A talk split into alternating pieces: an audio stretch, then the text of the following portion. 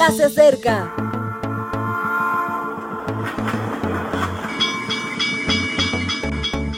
Partimos ya.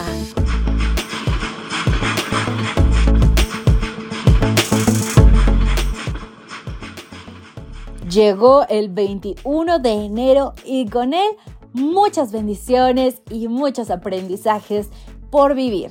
Gracias a Dios por su gracia, por su amor y porque nos da la oportunidad de reunirnos nuevamente en este tu podcast de reflexión matutina.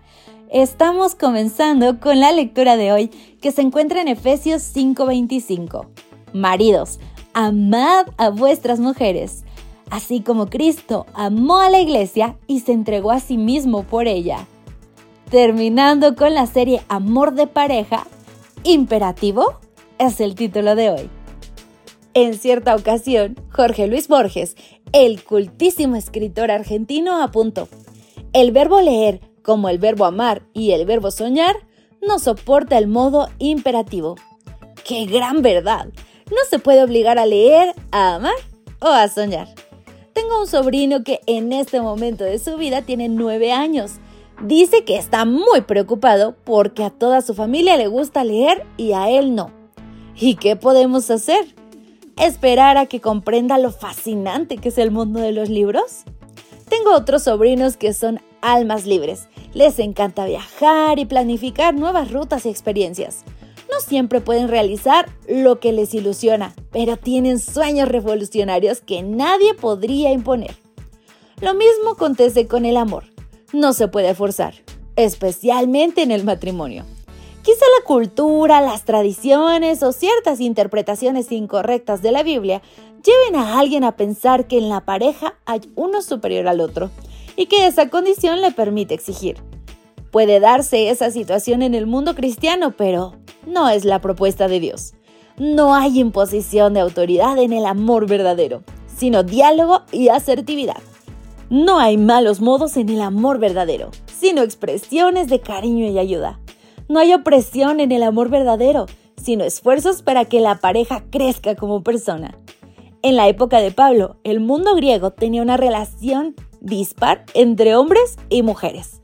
Hoy también sucede, pero en aquella época la verdadera relación afectiva era entre amigos. La relación con las esposas era en cierta medida contractual y enfocada en el desarrollo de la familia. Por esa razón Pablo sugiere a los maridos en nuestra cultura, incluiría también a las esposas, que amen como Jesús nos ama. ¿Cómo nos ama Jesús? Primero, con un gran amor que salva, como dice Efesios 5:23. Cristo es el Salvador de la iglesia y busca lo mejor para ella. Después, con una relación de dependencia sana, como dice Efesios 5:24. Pide a las parejas también que sepan vivir en paridad, que no se desmarquen de la vida de matrimonio y vayan a la suya.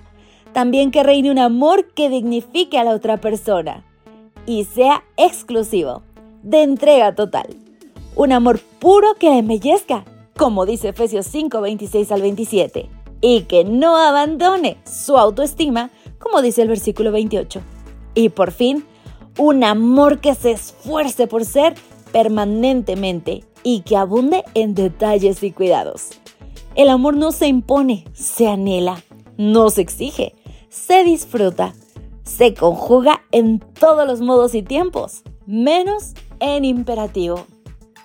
¿Y crees tú que tal vez hoy Cristo quiere imponerte su amor? No, nunca lo hará. Pero Él quiere que lo recibas porque te ama demasiado Así que abre tu corazón, abre tus sentidos y disfruta de esas grandes bendiciones que acompañan ese amor inefable que Cristo nos da cada día y todos los días. Pasa una maravillosa mañana. Gracias por acompañarnos. Te recordamos que nos encontramos en redes sociales. Estamos en Facebook, Twitter e Instagram como Ministerio Evangelike. También puedes visitar nuestro sitio web www.evangelike.com. Te esperamos mañana.